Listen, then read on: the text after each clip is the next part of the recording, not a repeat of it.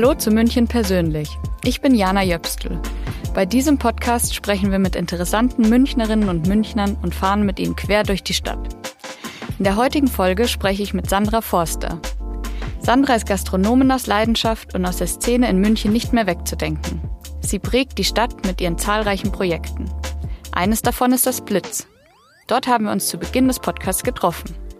Wir reden über das Nachtleben, die Auswirkungen von Corona, über Sandras Weg in die Gastronomie und was München eindeutig besser machen muss, um die Subkultur zu bewahren.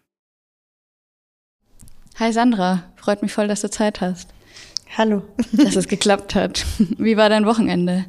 Ähm, schön, sehr erholsam. Ich habe nämlich nicht gearbeitet. Ich habe die Kinder gehabt am Wochenende und war ganz viel beim Schlittenfahren und Schneeaktivitäten gemacht. Das war ganz schön. Toll, das muss man vielleicht kurz dazu sagen. Hier in München äh, liegt Schnee und man kann es super genießen. Ja. Die ganze Stadt war gefühlt draußen. Mhm. Aber ist das untypisch, dass du nicht arbeiten musstest? Am Wochenende ja, ist untypisch. Also ich muss eigentlich am Wochenende immer arbeiten. Also Samstag mindestens, wenn nicht sogar Freitag und Samstag. Und genau. Charlie ist ja gerade zu, weil wir einen Wasserschaden haben. Oh nein. Deswegen hatte ich dann ähm, ja mal das ganze Wochenende frei, also frei im Sinne von Nachtschichten. Und ähm, das ist dann auch mal ganz erholsam. Und sonst eher, dass du, musst du dann im Blitz arbeiten oder im, in den Restaurants?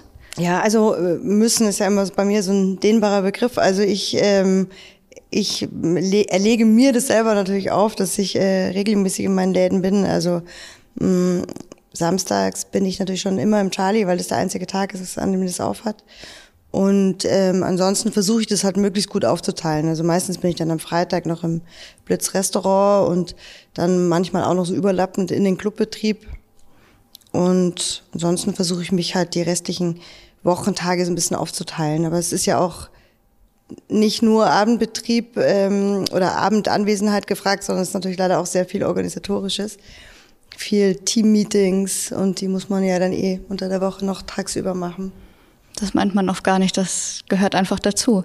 Das, was dann die Leute immer nicht so sehen. Ja, auch immer mehr leider. Also der Verwaltungsakt wird immer, immer größer und komplexer. Also Woran liegt das? Ach, das liegt daran, dass einfach immer mehr auch so schon staatlich auferlegte Sachen kommen, wie so ähm, Arbeitskontenerfassung, Stundenerfassungen. Ähm, es hat immer mehr so Verwaltung, die ähm, notwendig ist, um so Betriebe halt legal führen zu dürfen. Und ja, das ist natürlich auch das, was jetzt, also mir persönlich auf jeden Fall keinen Spaß macht. Was dann auch immer so ein bisschen schade ist, wenn man aufpassen muss, dass man nicht ähm, so erstickt daran und dann halt so die ganzen kreativen Arbeiten ähm, nicht mehr machen kann. Hat sich das seit Corona auch geändert oder hat, spielt da Corona eine Rolle? Nee, eigentlich nicht. Also das ist schon vorher auch so gewesen. Corona war natürlich, aber das ist, das ist jetzt natürlich klar, weil eine tolle Ausnahmesituation. Da ist auch extrem viel. Also da war es ja auch irgendwie so, dass wir Gastronomen ja eben nicht in der Kurzarbeit waren. Also wir waren nicht die, die Geld bekommen haben und nicht arbeiten mussten, sondern wir waren die, die voll viel arbeiten mussten und alle diese Anträge stellen und trotzdem kein Geld bekommen haben. Also weil die Löhne der Betreiber waren ja quasi nicht mit eingeplant. Also das war natürlich auch, aber das ist jetzt nochmal natürlich ein anderes Thema. Aber das war auf jeden Fall auch eine, ähm, also viel Verwaltungsarbeit und ähm, ja, aber eine, die, die jetzt natürlich auch wieder, also, nee, hat noch nicht ganz aufgehört, weil die sind natürlich immer noch nicht, die letzten Hilfen sind ja immer noch nicht geflossen und die Schlussabrechnungen sind auch immer noch nicht gemacht. Also zieht sich noch ein bisschen. Leider, ja. Mhm. Noch nicht vorbei. Nee, und es mhm. kommt halt jetzt auch noch zusätzlich on top auf die ganzen anderen Verwaltungsarbeiten. Also bei uns ist ja so, wir sind ja immer ein paar Betreiber und ein paar Partner und da ist es auch aufgeteilt. Also es muss jetzt nicht jeder alles irgendwie machen, Gott sei Dank, aber ja, das ist auf jeden Fall was, was immer mehr kommt. Ja. Ich würde oder wollte eigentlich später noch auf Corona genauer eingehen, aber wir können es auch gerne jetzt machen. Mhm. Ähm, wie würdest du das zusammenfassen? Wie war jetzt die Corona-Zeit oder ist die Corona-Zeit für dich? Also du hast ähm, mal in einem Interview auch äh, gemeint, dass es dir schon sehr an die Nieren geht. Wie würdest du es jetzt beschreiben? Ja, jetzt natürlich, nachdem es vorbei ist, vergisst man es dann irgendwie schnell so. Ähm, Gott sei Dank, also ich denke mal, wir haben das okay überstanden. Ich glaube schon, dass wir alle so psychisch ein bisschen ähm, ja, jetzt ein Knacks ist jetzt übertrieben, aber also wir haben es schon so im Hinterkopf. Also so dieses ganz unbeschwerte Gefühl, ähm, dass nie irgendwas passieren kann, ist natürlich weg. Das hat aber ja wahrscheinlich jeder, ob man jetzt äh, Lokale hat oder nicht. Mm, ja, also und wie ich gerade schon gesagt habe, es ist ja leider immer noch nicht abgeschlossen. Die, Mühlen malen ja da wirklich sehr, sehr langsam. Wie auch währenddessen dauern diese Zahlungen ewig. Also wir haben jetzt ähm, schon wieder die letzten Überbrückungshilfen, die jetzt seit einem Jahr gestellt sind, immer noch nicht bekommen. Und jetzt geht's aber schon wieder so los, dass so ständige Überprüfungen stattfinden mit eventuellen Rückzahlungen und also es ist ja ich, ich weiß gar nicht, ich will es gar nicht großartig beurteilen, weil ich nicht weiß, also keiner weiß ja oder hat es ja schon mal vorher gemacht und es gibt keine Vergleichsmöglichkeiten, aber es fühlt sich so ein bisschen nervig an für uns. Ja. Ich wollte gerade sagen, es hört genau. sich nervig an. Ja, ja genau. Ja, ja. Und so persönlich für dich, also dass jetzt äh, teilweise die Restaurants zu hatten, der, der Club zu hat oder die Clubs zu hatten, wie war das persönlich für dich? Ja, persönlich, wie gesagt, war das schon, so, schon sehr belastend. Also, wo man ja auch zeitweise nicht wusste, wie es weitergeht und ob man jemals wieder aufmacht und auch die Verantwortung für das ganze Personal zu haben. Also, das war schon nicht leicht, einfach so zu, zu tragen. Ja. Jetzt hatte natürlich das Personal das Glück und auch, also das Glück auch in, in Deutschland zu sein und man eben dieses Kurzarbeitergeld irgendwie beantragen kann. Also die waren ja irgendwie einigermaßen okay abgesichert. Wobei das halt dann auch natürlich den meisten Leuten nicht gereicht hat, ja, weil die das waren ja auch nicht, du kriegst ja nicht 100 Prozent von deinem Gehalt, sondern je nachdem, wie lang gestaffelt, irgendwann glaube ich 70 Prozent. Das reicht halt in München nicht, wenn man 30 Prozent weniger bekommt. Ja. Aber gut, die haben es irgendwie auch alle geschafft und ähm, wir haben es als wir als Betreiber haben es auch irgendwie geschafft. Also irgendwie ist es dann auch so ein bisschen, oder ich weiß nicht, jetzt bei mir ist es so, ich blicke da jetzt nicht mehr so viel zurück. Also ich bin froh, dass jetzt alles wieder aufhat und hoffe, dass diese ganzen Antragsthematiken dann jetzt langsam auch mal fertig sind, weil das bindet natürlich dann auch wieder einen Teil meiner Partner, weil man ständig damit beschäftigt ist und auch natürlich Sorgen hat, dass was zurückgezahlt werden muss und so. Und das würde ich jetzt gerne dann jetzt so ein Jahr später mal abschließen. Das glaube ich. Aber jetzt sind wir ja froh, dass es wieder auf hat alles. Genau. Und ähm, wir sind jetzt hier auch im Blitz Restaurant. Da gehört ja auch das, äh, der Blitz Club dazu. Mhm. Ähm, du hattest gesagt, das Wochenende war eher ruhig und entspannt. Äh, gehst du eigentlich noch für mich? Für dich. ja. Aber gehst du noch äh, feiern oder wenn du feiern gehst, wo gehst du da hin in München? Ja, also ich, ja, das ist bei mir so ein bisschen so ein, so ein Twitter-Feiern. Also ich, ähm, ich arbeite eigentlich immer erst und dann feiere ich irgendwann. Also es ist dann so, ich rutsche quasi vom Arbeiten direkt ins Feiern. Das tatsächlich nur in meinen Läden. Also ich gehe jetzt nicht mehr in andere Clubs, weil ich das tatsächlich zeitlich einfach nicht mehr schaffe. Und wo warst du dann früher so feiern? Ja, ich habe ja meine Läden schon sehr lange. Also ich mache ja schon Läden, seitdem ich 20 bin. Also ich war schon in erster Linie immer in meinen Läden. Natürlich habe ich mir mal was an, woanders angeschaut oder so, aber dadurch, dass man da eben so äh, Arbeits, also ja vielen auch früher nachts noch gearbeitet hat, hm, schaffst du ja gar nicht mehr irgendwo anders hinzugehen. Ne? Ja, ja. Und die anderen Clubs waren dann eher Inspiration oder hat, man hat geschaut, was die so machen? Ja, oder man hat auch Kollegen besucht oder es gab mal ein mhm. Programm, was einen interessiert hat und so, mhm. aber ja, also wenn ich quasi die Möglichkeit habe, nachts also von zu Hause wegzugehen und nicht auf die Kinder aufpassen mhm. zu müssen, dann nutze ich das eigentlich immer in meinen Läden präsent zu sein. Ja, du hast jetzt schon gesagt, du machst das ja schon sehr, sehr lange mhm. und äh, bist aus der Szene dann nicht mehr wegzudenken, würde ich jetzt sagen. Welche Trends beobachtest du? Also wie hat sich's verändert? Wenn man jetzt mal von 2000 bis jetzt vielleicht betrachtet. Wie hat sich's verändert? Puh. Also das ist immer total schwer zu beantworten, weil man ja immer so in der permanenten Entwicklung so mit dabei ist. Und dann fallen einem so diese Veränderungen gar nicht mehr so stark auf. Also natürlich denkt man immer so selber, ah, es wird immer jünger, aber ich glaube, das wird nicht mehr jünger, sondern man wird halt selber einfach nur älter und wundert sich irgendwie. Also ich kann jetzt eigentlich keine wirklich ernsthaft große Veränderung irgendwie feststellen. Also es ist immer noch schon sehr ähnlich. Natürlich gibt es verschiedene Trends, wie sich Leute anziehen oder welche Musik gerade, in welche Richtung das geht oder wie sich es irgendwie entwickelt. Also jetzt zum Beispiel diese ganze Diversitätsgeschichte und so, die hat sich natürlich jetzt schon sehr stark entwickelt in dieser Zeit, muss man sagen. Also jetzt aber auch, also natürlich auch vor Corona, aber Corona war nochmal so ein Beschleuniger irgendwie. Mm, da, dass da halt immer mehr drauf auch geachtet wird und dass es jetzt nicht mehr nur irgendwie Schulenläden oder Schulenbars gibt und Heterobars, sondern dass das jetzt auch alles so schön gemischt ist. Also das gefällt mir ganz gut. Oder generell so diese, ja, also was ich so bei jungen Leuten sehe, dass sie irgendwie, habe ich so das Gefühl, sie haben so ein bisschen so eine neue Freiheit, weil sie sich auch sexuell nicht so eindeutig bekennen müssen, so, sondern sie einfach so das zeigen können, was sie in dem Moment gerade irgendwie denken. Ja. Ähm, das finde ich ganz schön. Also das war jetzt in meiner, als, als ich so alt war, noch nicht so, muss ich sagen. Das ist auf jeden Fall eine Entwicklung, die ich festgestellt habe. So.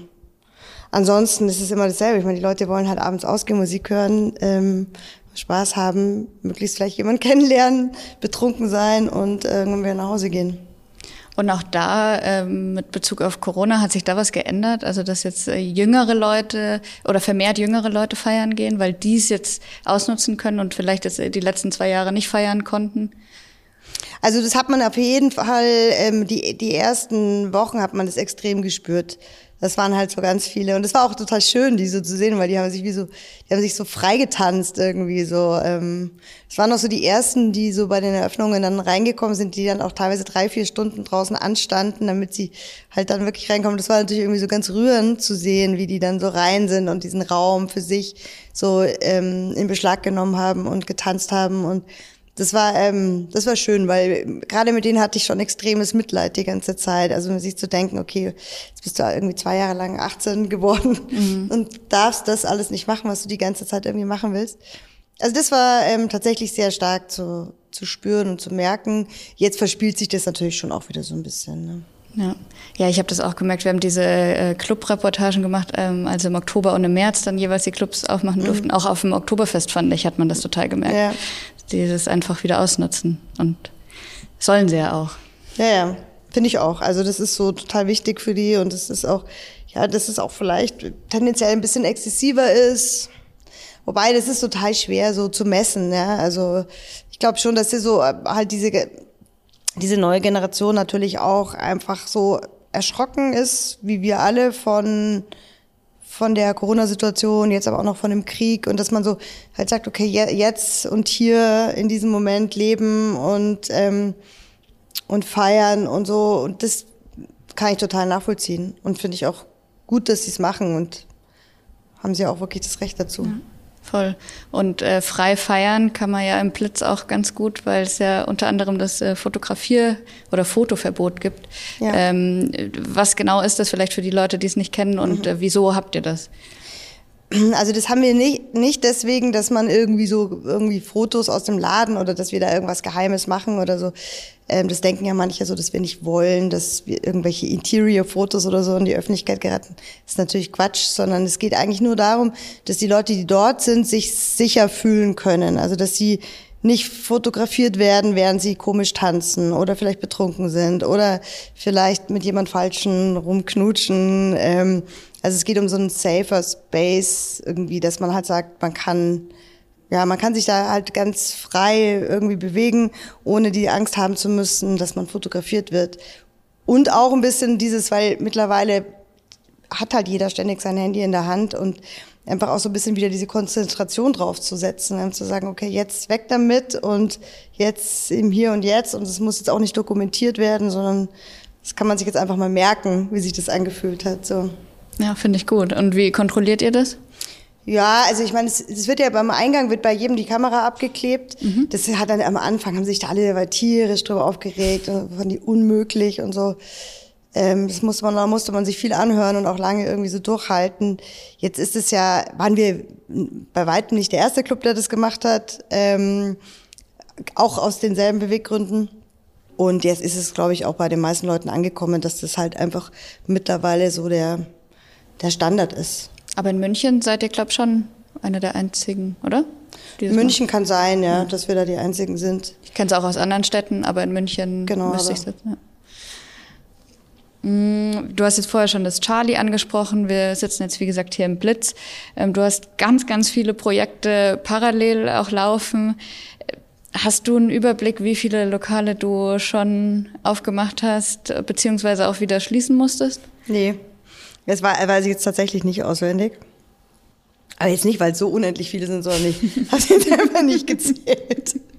Aber ja, genau, sind halt auch tatsächlich wieder, mussten welche geschlossen werden oder wurden, oder wir haben absichtlich wieder welche geschlossen, freiwillig, wie auch immer. Ja, ist auf jeden Fall, es stimmt schon, es sind tatsächlich viele Sachen. Heute auch nochmal so drüber nachgedacht. Hat auch nicht immer alles geklappt, muss man auch sagen. Mhm. Gab aber auch viele Sachen von außen, also, weiß nicht, so Café King zum Beispiel, das ja dann halt einfach, das abgerissen werden, abgerissen wurde und so weiter, genau. Ja. Das war in der Müllerstraße. Oder? Das war in der Müllerstraße, genau. genau. Ja. Wo jetzt dieser wunderschöne Seven Tower steht. Und wie, wie managst du das alles, wenn, wenn da so viel parallel auch läuft? Ja, also ich habe ja immer Partner. Das ist, ähm, glaube ich, mal das Allerwichtigste. Mhm. Und ja, einfach also halt eine gute Organisation braucht man dann schon. Aber ähm, dadurch, dass ich das auch schon so lange mache, weiß ich ja auch, wie es geht also das lernt man dann schon irgendwann mal. Es war nicht, also war sicher nicht immer so strukturiert, aber jetzt mittlerweile, glaube ich, ist es ganz, ganz ordentlich strukturiert, so, dass es klappt. Und wie sieht dann so ein typischer Alltag aus bei dir? Typischer Alltag, ja. Also so im Grunde genommen ist eben halt unter der Woche relativ viel so tagsüber so Orga, Abrechnungen, so diese typischen Sachen, die man machen muss, Buchhaltung, Bankgeschäfte, viele Meetings, wo einfach Sachen besprochen werden, wie man halt jetzt, keine Ahnung, meistens sind es Probleme, die man irgendwie lösen muss und ähm, genau, und dann ähm, schon auch unter der Woche halt so am Frühabend so die Restauranteröffnung ist, dass man halt immer so schaut, okay, wie mh, hm, wie stehen die Läden da, ist alles in Ordnung. Ähm, meistens da auch nochmal ein Meeting so mit den Betriebsleitern oder mit den Schichtleitern. Und dann halt eben am Wochenende ist dann schon eher also die, die, mm, so meine Primetime, wo halt natürlich auch das meiste Geschäft ist und die meiste Anwesenheit gefragt ist. Und kannst du dich dann erholen oder wie erholst du dich? Ja, also dann halt, wenn ich nicht arbeite. Also ähm, es geht schon, ist jetzt auch nicht so, also bin jetzt weder so ein totaler Workaholic, noch bin ich so die ganze Zeit total am Ende. Also es ist, es lässt, hält sich alles schon so ähm, in der Waage. Also es ist klar, ich habe jetzt nicht so ein, sag ich jetzt mal so, so eine einfach strukturierte Woche. Ähm, aber für mich ist sie halt schon so strukturiert, dass ich weiß, wann ich mich halt irgendwie ausruhen kann. Das ist immer so ein bisschen antizyklisch. Und ähm, aber das klappt eigentlich ganz gut. Aber gibt es bestimmte Sachen, die du dann machst, um runterzukommen, beispielsweise Yoga oder? Nee, schlafen eigentlich. Schlafen, okay, gut. schlafen ist so ähm, eigentlich das Beste, um sich auszuruhen. Nee, aber ähm, ja, was mache ich sonst noch? Ja, ich mache schon Yoga und Pilates und solche Sachen. Ähm, gehe mit dem Hund spazieren. Wir haben ja auch zwei Kinder. Ähm, da gibt's ganz viele Sachen so zum Runterkommen, so ganz normale Sachen. Also es ist jetzt nichts, ich mache nichts total Verrücktes wie Paragliden oder sowas. Aber ja, also halt so ganz normal ausruhen, wie jeder andere Mensch sich auch ausruht. Auf der Couch sich einen Film anschauen. Jetzt halt immer so mit den Kindern Zeichentrickfilme anschauen. Das macht eigentlich auch Spaß. Und ähm, das hört sich immer nach wahnsinnig viel Arbeit an. Ist es mit Sicherheit auch, also, aber ich bin es halt auch gewöhnt. Ich bin halt gewöhnt, seitdem ich 18 bin. Also eine 40-Stunden-Woche hatte ich halt einfach noch nie. Ja. Ich, hatte, ich habe halt immer 60 bis 80 Stunden Wochen und ähm, das ist aber dann dadurch, dass es, dass ich halt war ich halt, dass ich halt immer mein eigener Chef war, ist es auch nicht immer gefühlt Arbeit für mich. Also das, das ist so, ähm, da sind die Übergänge total fließend. Das ist jetzt auch nicht so, dass ich dauernd irgendwas total Unangenehmes hab, was ich jetzt machen muss und was mich total stresst oder so, sondern ich, das ist eigentlich ja, ja, also ich kann mir das selber so gestalten und fühle mich ja da auch wohl in dem, was ich mache. Deswegen kann man das nicht so abgrenzen. Ja, also da habe ich gleich ganz viele Nachfragen. ähm, aber apropos Spazieren, ich würde sagen, wir laufen jetzt mal vor zum Bus und ja. äh, fahren zum Röckelplatz. Ja. Und dann reden wir gleich weiter. Also Gastro München, da gehörst du dazu. Das, glaube ich, ist jedem klar. Du ähm, hast aber, bevor du in diese Gastrowelt eingetaucht bist, was komplett anderes gemacht. Du warst Piercerin. ja. Wie kam es dazu? Ja, das, wie kam es? Also das habe ich während meiner Schulzeit eigentlich noch angefangen. Das hat sich einfach irgendwie so ergeben. Also das ist natürlich, ich meine jetzt, ähm, das war jetzt keine große Leidenschaft oder Vision, die ich irgendwie hatte, sondern es war zu dem Zeitpunkt eigentlich ein, halt ein Nebenjob, den ich halt irgendwie machen konnte, um ähm, halt so ja mein Leben zu finanzieren und habe dann ja auch während also während dem äh, Abi schon ähm, einen eigenen Laden aufgemacht und habe dann halt, also im Grunde genommen ging es mehr jetzt nicht um den Inhalt, sondern mehr um diese Selbstständigkeit, die ich da halt gleich ähm, ausleben konnte. Das war damals halt extrem im Trend und es gab ja kaum Piercer in, in, in München und ich bin damals, ähm, es gab so einen Engländer, der hatte so ein Tattoo-Studio in München und der wiederum hatte eine äh, Piercerin aus London immer regelmäßig da und die hat mich dann ausgebildet, so dass ich dort das machen konnte. Und dann irgendwann habe ich mich halt selbstständig gemacht und einen eigenen Laden aufgemacht. Genau.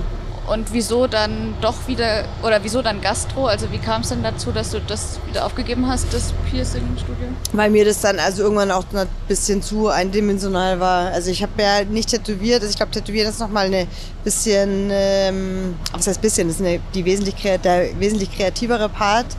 Und das war mir dann irgendwann einfach zu langweilig, immer das Gleiche zu machen. Und ähm, habe dann eben die Idee gehabt, eine Bar aufzumachen und so ist es dann immer so eins zum anderen gekommen. Die erste Bar war dann? Hit the Sky ist es. Hit the Sky, für die, die es nicht äh, kennen oder kannten, wo war das? Das war äh, Cornelius Ecke Baderstraße. Also sind wir auch gerade vorbeigefahren, mehr mhm. oder weniger. Ja. Und wie lange war das dann auf? So drei, vier Jahre war das auf. Und dann, genau, dann war das nächste war dann Zappeforster. Das war ja dann schon eigentlich so ein bisschen, also nicht ein bisschen, das war, hatte, hatte sich überschnitten. Genau. Und dann, das kam als nächstes, glaube ich, zu Birk. Und äh, dann. Soll ich alle aufzählen? alles gut, alles gut. Wir wissen, dass es da sehr viele gab. ja, wie stehst du eigentlich zu der aktuellen Zeit, beziehungsweise was sagst du zu den aktuellen Krisen? In einem Interview von uns hast du irgendwie mal gemeint, dass ähm, Gin Tonic eigentlich 20 Euro kosten sollte dann müsste ein Gin Tonic ja jetzt noch viel, viel teurer sein, oder? Ja, also das, das, wurde natürlich leider ein bisschen aus dem Zusammenhang gerissen. Also es ging darum, dass, ähm, halt, dass es Preiserhöhungen gab, ähm, also ähm, ähm Lieferantenpreiserhöhungen in den letzten 20 Jahren, die halt daraus, also daraus könnte man ähm, quasi errechnen, dass ein Gin Tonic jetzt irgendwie 20 Euro kosten müsste weil die halt prozentual eben, also das, die, das Material so erhöht wurde. Genau. Ja, natürlich. Es ist, wird alles, ist ja schon alles teurer geworden. Also es haben ja alle schon die Preise angehoben. Die Frage ist, wie sich das jetzt halt noch so ein bisschen weiterentwickelt. Also gibt es diese große Energiekrise oder wird sie jetzt gerade noch irgendwie abgewendet? Wie sieht es inflationär aus? Ähm, ich kann das total schwer einschätzen. Ich bin aber auch nicht so wahnsinnig gut in so Zahlen. Ähm, genau. Und deswegen Müssen wir schauen. Salve. Salve. Aber Interview gerade. Du, so ist es, wenn man in den öffentlichen Verkehrsmitteln fährt, dann wird man erkannt. Genau. Wir auch öffentlich. Genau. Ah, okay. Ciao. Wolltest du noch was sagen? Sonst hätte ich jetzt Wo die Frage geblieben? wegen den Preisen. Also wegen den Preisen, ja. ja genau. Also ich glaube, das muss man jetzt halt ein bisschen abwarten, was, was, wie sich das halt so entwickelt.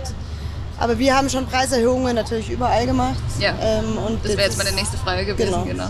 Haben wir, mussten wir auch und jetzt wird man dann sehen. Aber das, das war jetzt nicht nur äh, wegen der Energiekrise, sondern in erster Linie, weil halt eben die, ähm, alle Lieferanten die Preise irgendwie angezogen haben. Ja. Hat schon auch ein bisschen was mit Energiekrisen zu tun, weil natürlich die großen äh, Getränkelieferanten oder so halt jetzt einfach auch ähm, ja, mehr äh, Lieferkosten haben und so weiter. Genau, aber bleibt jetzt eben so ein bisschen abzuwarten. Aber ähm, ja, wird schon nochmal hochgehen, schätze ich. Ob es dann auf 20 Euro hochgeht, weiß ich nicht. Aber das, ähm, wie gesagt, es ging nur so ein bisschen um die Marge, die man früher hatte ja. und die jetzt eben nicht mehr hat. Ja. Aber würden die Leute 20 Euro zahlen? Wenn es überall 20 Euro kostet, wird dir nichts anderes übrig bleiben. Ne? Oder sie gehen einfach nicht mehr feiern? Oder sie gehen nicht mehr feiern, aber ich meine, du hast ja in anderen Ländern oder so ist das ja auch total üblich. Also Dass dann, es so teuer ja. ist. Also die Eintritte so teuer oder in Nachtclubs 20 Euro für einen Gin Tonic kostet es ja in London überall oder in, auf Ibiza oder mhm. also da zahlen die Leute ja auch. Da sind wir dann sehr verwöhnt hier, dass es noch so billig ist. Ja, es soll ja auch einfach ein bisschen ähm, demokratischer sein. Also ich möchte das ja nicht. Ich möchte jetzt nicht irgendwie äh, so hohe Preise haben. Ich ja schon möchte, dass alle die Möglichkeit haben, irgendwie zu kommen. Aber ähm, wenn sich das, die ja, Preisstruktur halt dementsprechend verändert, dann wird man natürlich, um weiter bestehen zu können, auch anheben müssen. Ja, ja, logisch, klar. Wir sind jetzt hier am Röckelplatz. Wir steigen aus und gehen in den Röckelplatz. Ja. Super. Cool, jetzt sitzen wir hier im Röckelplatz. Stimmt, ja? Ja. ja. genau, das ist ein Ausbildungsrestaurant. Ja. Ähm, wie kam es dazu oder wie, warum dieses Ausbildungsrestaurant? Ich mache das mit der äh, Angie Bauer zusammen. Das ist ähm, die Geschäftsführerin vom HPKJ. Das ist der ähm, so heilpädagogische äh, Kinder- und Jugendhilfe. Und ähm, wir kennen uns schon ewig und hatten dann immer so, so, ja, so eine Idee, dass man eben Gastronomie mit äh, sozialer Arbeit verbindet, weil das einfach ja ein sehr intensiver und so zeitnaher Job ist, sehr ähm, viel Teamfähigkeit irgendwie oder Teamarbeit irgendwie gefragt ist. Und da hatten wir uns das mal so ausgedacht, dass das vielleicht irgendwie gut funktionieren könnte. Und dann war eben so der Ansatz, dass es halt jetzt nicht irgendwie so eine, ja, so ein kleines Caféchen mit so ein bisschen sozialer Arbeit, sondern dass mhm. es eben so ein ernsthaftes Restaurant ist, was man vielleicht auch jetzt erstmal gar nicht erkennt, dass es da auch noch ähm, zum Großteil um soziale Arbeit geht, sondern dass es in erster Linie ein Restaurant ist, was einfach funktionieren soll und muss nach außen hin. Und das wiederum gibt den Jugendlichen halt so eine ganz gute Struktur, weil es jetzt einfach halt bedeutet, dass sie halt auch funktionieren müssen und dass es im Team dann klappen muss dass man das da heißt, was zu essen auf den Tisch bringt. Ja, das heißt, wer, wer darf hier mitmachen? Wer kann sich hier bewerben? Ähm, das müssen schon immer Leute aus sozial schwachen oder Leute mit sozial schwachem Hintergrund sein. Mhm. Wie das dann genau aufgeteilt ist, das hängt immer so ein bisschen von der jeweiligen Förderung irgendwie ab. Also es wird von der Stadt München teilweise gefördert, teilweise von der AGE. Und das, das hängt immer so ein bisschen davon irgendwie ab. Aber es ist jetzt nicht einfach ein Ausbildungs- ähm, es gibt keine Ausbildungsplätze für, sage ich jetzt mal, Leute, die einfach nur Koch äh, oder Köchin werden wollen oder Restaurantfachfrau oder Mann, sondern das sind schon Leute, also die nochmal spezielle Hilfe brauchen. Wie viele sind hier gerade aktuell? Aktuell haben wir 14. 14. Und wie viele schaffen davon die Ausbildung? Was glaubst du? Das kann man so nicht sagen. Also da bräuchte ich eine Kristallkugel dafür irgendwie. Also das ähm, gibt natürlich immer relativ viele Abbrüche. Das liegt einfach auch an der Schwierigkeit der Situation. Mhm. Aber wir haben auch natürlich viele, die es schaffen. Ähm. Ja. Welche Schwierigkeiten gibt es sonst so im, in der Zusammenarbeit mit den Jugendlichen? Gibt es Schwierigkeiten? Oder? Klar, natürlich. Ja. Ich meine, Schwierigkeiten gibt es ja immer mit Personal. Ähm, das ist natürlich mit ähm, mit, also wenn du halt in erster Linie Azubis hast, ist sowieso noch mal schwieriger, weil das sind natürlich alles junge Leute. Und wenn es dann noch irgendwie mh, mm, zusätzliche Probleme gibt, die halt eben aufgrund der Geschichte die Leute ja natürlich ein bisschen beeinträchtigen, dann ähm, ist es natürlich noch mal schwieriger. Und ähm, ja, aber ist auch zu schaffen. Also jetzt nicht in allen Fällen, denke ich mal. Das muss man schon auch ganz realistisch irgendwie sehen. Mhm, und mhm. ist auch traurig, wenn man sich mal von jemand trennen muss oder wenn man verlassen wird. So ist es auch manchmal. Die gehen ja auch manchmal selber. Aber ähm, also ich freue mich natürlich für jeden, der es schafft. Und hast du so eine besondere Beziehung zu jedem? Also du kennst auch jeden persönlich oder? Es kommt immer so ein bisschen drauf an, auf die Phasen. Also ich bin nicht immer ständig hier. Es mhm. ist immer so ein bisschen unterschiedlich. Also die ersten Jahre war ich natürlich wesentlich mehr da. Also ich kenne schon die meisten natürlich. Und es gibt auch viele, die ähm, mir auch so ein bisschen erhalten bleiben, die mhm. dann irgendwie dann, wenn die, also wenn, wenn die fertig sind, wir können denen hier keine, also wir kriegen hier quasi keinen, die werden nicht übernommen, so wie man jetzt andere Azubis mhm. übernehmen könnte sondern äh, weil wir brauchen ja dann wieder neue Azubis. Das heißt, die fangen teilweise bei mir in den anderen Lokalen irgendwie an. deswegen kann ich die dann schon oft auch noch länger begleiten. Und es gibt schon immer noch welche, mit denen ich Kontakt habe, die aus der ersten, aus dem ersten Lehrlingsdurchgang sind. Und das ist jetzt ja auch schon 14 Jahre her. Wahnsinn. Mhm. Hast du einen besonderen Moment, der dir in Erinnerung bleibt oder geblieben ist? Ja, ganz viele natürlich. Viele lustige Situationen ähm, und auch, ja, auch traurige Situationen. Also einen lustigen und, Moment, hast du da einen parat? Ja, wir hatten äh, ganz am Anfang einen ähm, Nikita, der kam aus Russland und war so ein riesiger Kerl. Mhm. Und der, ähm, der hat dann mal irgendwann ähm, ist ihm, hat er Wein, also es war relativ am Anfang, hat er Wein eingeschenkt, dann ist ihm, hat er vergessen, ähm, also den, den äh, Korken wie vorher abzumachen, beziehungsweise war, glaube ich, ein Glaskorken drin und der ist ihm oh. dann beim Einschenken in das Glas reingefallen. Oh. Daraufhin hat er dann halt versucht, mit der Hand diesen Korken wieder rauszutun oh und dann ist aber die, seine riesige Hand in dem Weinglas stecken geblieben. Musste ja quasi dann so vom Tisch gehen. Das war ein tatsächlich sehr lustiger Moment. Ähm, für mich. Also für ihn war es wahrscheinlich unangenehm, aber ich fand es natürlich lustig.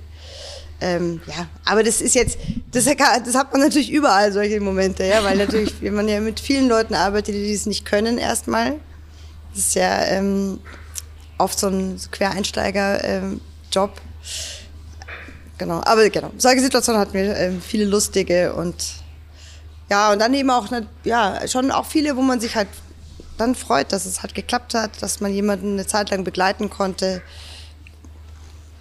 Manchmal geht es gar nicht unbedingt darum, dass sie dann auch wirklich die Ausbildung bestehen. Das natürlich, sage ich jetzt mal, wäre jetzt so die absolute, die Kür natürlich. Mhm. Ähm, aber oft geht es ja auch äh, nur darum, dass sie eine Zeit lang halt irgendwo in eine Struktur kommen, ähm, wo es immer Essen gibt, wo mhm. man halt irgendwie aufgefangen wird, wo es, wir haben ja auch ja ähm, Sozialpädagogen, die sich um die Jugendlichen kümmern, wenn jetzt mal so, ähm, also so nicht fachliche Probleme auftauchen, wie halt, die die halt, ja, in den Fällen oft da sind. Also wenn die jetzt zum Beispiel jetzt, keine Ahnung, nicht wissen, wo sie übernachten sollen oder ähm, nicht nach Hause gehen wollen und genau, und da werden die immer ganz gut beraten hier. Toll, finde ich richtig gut. Gibt es hier eigentlich auch Fleisch? Ja, ja. Hier gibt es leider tatsächlich Fleisch. Ähm, es liegt äh, tatsächlich daran, dass es eben ein Ausbildungsrestaurant mhm. ist und wir halt die Ausbildung nicht, also es gibt zwar mittlerweile auch Ausbildungen zu vegetarischen Köchen, aber ähm, das wäre jetzt nochmal so eine Task. Das, vielleicht kann man es in zehn Jahren machen, das würde ich, würde ich mich auch sehr darüber freuen. Aber aktuell wäre das jetzt nochmal so, ein, so eine Zusatzschwierigkeit, äh, die ich meinen Azubis jetzt ähm, in der Ausbildung quasi nicht zumuten kann. Ja. Ich habe jetzt auch natürlich gefragt, weil du ja auch ähm, Restaurants hast, die eben kein Fleisch anbieten. Also im Blitz, aber auch im Kismet in der Nähe vom Marienplatz. Da warst du ja auch einer der ersten, die das so in München eröffnet hat. Das erste vegane Restaurant. Mhm. Hm, wie kam es dazu? Wieso vegan damals? Also ähm, kam dazu, dass ich ähm, mich zu dem Zeitpunkt auch schon vegan ernährt habe ähm, und ähm, einer meiner Geschäftspartner, der Michi Kern, sich da immer mehr quasi in, in, diese Thematik reingearbeitet hat und als wir dann eben beschlossen haben, das Zirk komplett ähm, umzubauen und zu übernehmen, wollten wir da eben ein Restaurant machen und dann hatten wir uns eben den Schwerpunkt vegan ähm, gemeinsam ausgedacht. Wie, genau. kam das, wie kam das an in der Münchner Gastroszene? Ja, also es war damals schon noch so, dass das viele halt überhaupt nicht verstanden haben. Und also jetzt nicht nur, also ja auch Freunde von mir. Sie haben ja schon wirklich gedacht, ich bin jetzt komplett übergeschnappt. Mhm. Ähm, da hat sich in der Zwischenzeit halt wahnsinnig viel getan. Also die Akzeptanz ist natürlich, Gott sei Dank auch natürlich, ähm, viel höher geworden. Aber das war auch natürlich äh, mit ein Grund, warum wir das damals auch nicht wirklich lange halten konnten, weil es dann auch halt also es hat jetzt nicht unbedingt was damit zu tun gehabt, dass das vegane Restaurant nicht funktioniert hat, sondern es war dann auch so das, die Probleme mit dem gesamten Haus, weil es war ja eigentlich so angedacht, dass es dann Konzertsaal ist und unten ein Club. Mhm. So war ja mal das äh, Grundkonzept. Ja. Und das, da gab es ja dann so viele Anwohnerbeschwerden und Stress, also weil ja auf einmal in der Innenstadt Lärm war, den es vorher noch nie gab. Und ähm, ja, das so, da wurden uns wahnsinnig viele Steine in, in den Weg gelegt und da hatte ich dann irgendwann keine Lust mehr und bin dann ausgestiegen. Ja, das ist verständlich. Ja, das klar. ist so ein bisschen so, das ist auch manchmal leider so eine typische München-Geschichte, muss man leider sagen. Ja. Dass dann selbst von der rot-grünen Stadtregierung ähm, ein veganes Restaurant nicht supported wird oder nicht ausreichend irgendwie. Heute immer noch, oder? also ich erfahre jetzt keine Unterstützung, muss ich mir jetzt mal sagen. Ich mhm. brauche sie aber auch nicht. Ja? So. Aber damals wäre es natürlich schön gewesen, wenn man gesagt hätte, na ja, kommt, also ich meine, da ist ein Hofbrauhaus äh, in der Nähe, da sind, sind, die ganze Nacht ist da Lärm irgendwie in der mhm. Innenstadt. Also warum sollen das jetzt gerade die unbedingt sein? Ne? Hat man jetzt nicht unbedingt erfahren. So. Hm. Teil des Podcasts sind auch immer fünf schnelle Fragen. Das passt jetzt an der Stelle ganz gut. Hast du ein Lieblingsgericht?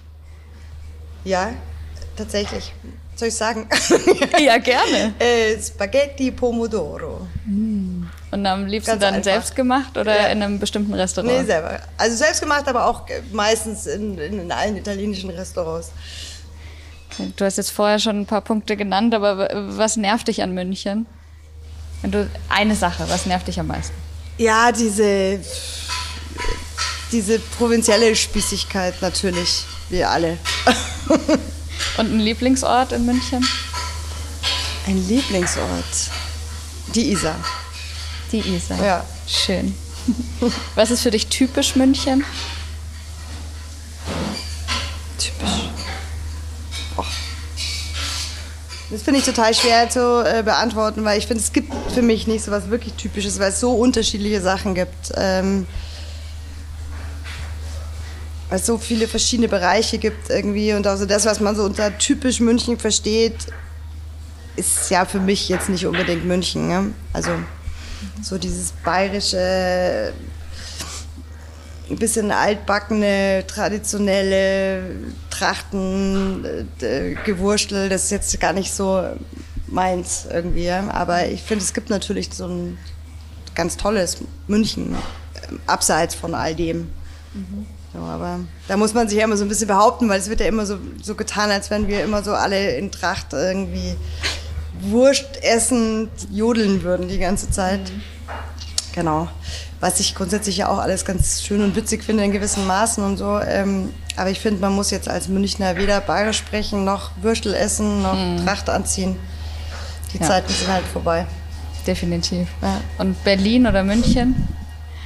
Für mich? Ja. Eher München natürlich. Aber man könnte ja auch meinen, dass du ganz gut nach Berlin passt. Nö, also das ist gar nicht meins, ehrlich gesagt, Berlin. Ähm. Ja, dann hätte ich noch eine letzte Frage, so ein bisschen als äh, Prognose oder Ausblick, wohin es in München gehen wird oder so. Äh, wie glaubst du, wird sich entwickeln, gerade auch wenn man jetzt das Nachtleben und so die ganze Gastroszene ähm, betrachtet? Ja, das ist natürlich auch total schwer zu sagen, weil da müsste ich ja auch eben hell sehen können. Also ich, ich befürchte schon, dass sich da, ja, also dass wenn, oder wenn München nicht so ein bisschen aufpasst, dass halt die eh schon wenige Subkultur, die vorhanden ist, halt noch weniger wird. Weil es werden halt diese Räume einfach nicht geöffnet. Das ist alles viel zu teuer. Jetzt im Vergleich zu Berlin, ähm, weil dieser Vergleich ja immer gemacht wird, haben wir einfach also nicht nur, es geht ja nicht nur um die hohen Mieten, sondern es geht ja auch um die Machbarkeiten. Ne? Also man darf ja hier nichts machen. Also das ist ja ständig, wird ja alles ständig reglementiert. Wird extrem ja, beaufsichtigt vom KVR, von der Drogenfahndung, von, also ist ständig irgendein Regulativ irgendwie da, was irgendwie vorbeikommt und meistens hat man natürlich irgendwas falsch gemacht und muss irgendwie für viel Geld irgendwie das erneuern oder Strafen zahlen oder sonst irgendwas. Das ist natürlich, ähm, ja, das ist für subkulturelle Kreativität natürlich nicht unbedingt förderlich. Und da sieht man natürlich schon in, in Berlin, warum das da alles irgendwie funktioniert, weil es da eben halt, da wird es halt anders gehandhabt. Das ärgert mich schon manchmal. Das ist halt so in München, da wird dann ein, ein und demselben Land mit unterschiedlichem Maß gemessen. Und da muss München, glaube ich, schon aufpassen. Also, dass es dann nicht irgendwann nur noch so verwaiste Innenstädte, nur noch irgendwelche Ketten. Mhm. Äh, auch gastronomisch gibt es ja schon total viel so Ketten. Ich meine, das muss man aufpassen, das merkt man ja manchmal nicht, dass es welche sind. Ähm, das wäre halt schade für individuelle Gastronomie in jeglicher Hinsicht, ob das jetzt Nachtgastronomie oder Speisegastronomie ist. Ähm, ja, müssen wir aufpassen, dass sie nicht alles an den Benko verkaufen in der Innenstadt. Ein Appell am Ende, ja. Mhm. Danke, dass du dir Zeit genommen hast. Sehr Voll gerne. interessant, sehr schön. Das war das Gespräch mit Sandra Forster. Alle anderen Folgen des Podcasts finden Sie auf sz.de-podcast. Die nächste Episode erscheint in zwei Wochen. Danke fürs Zuhören.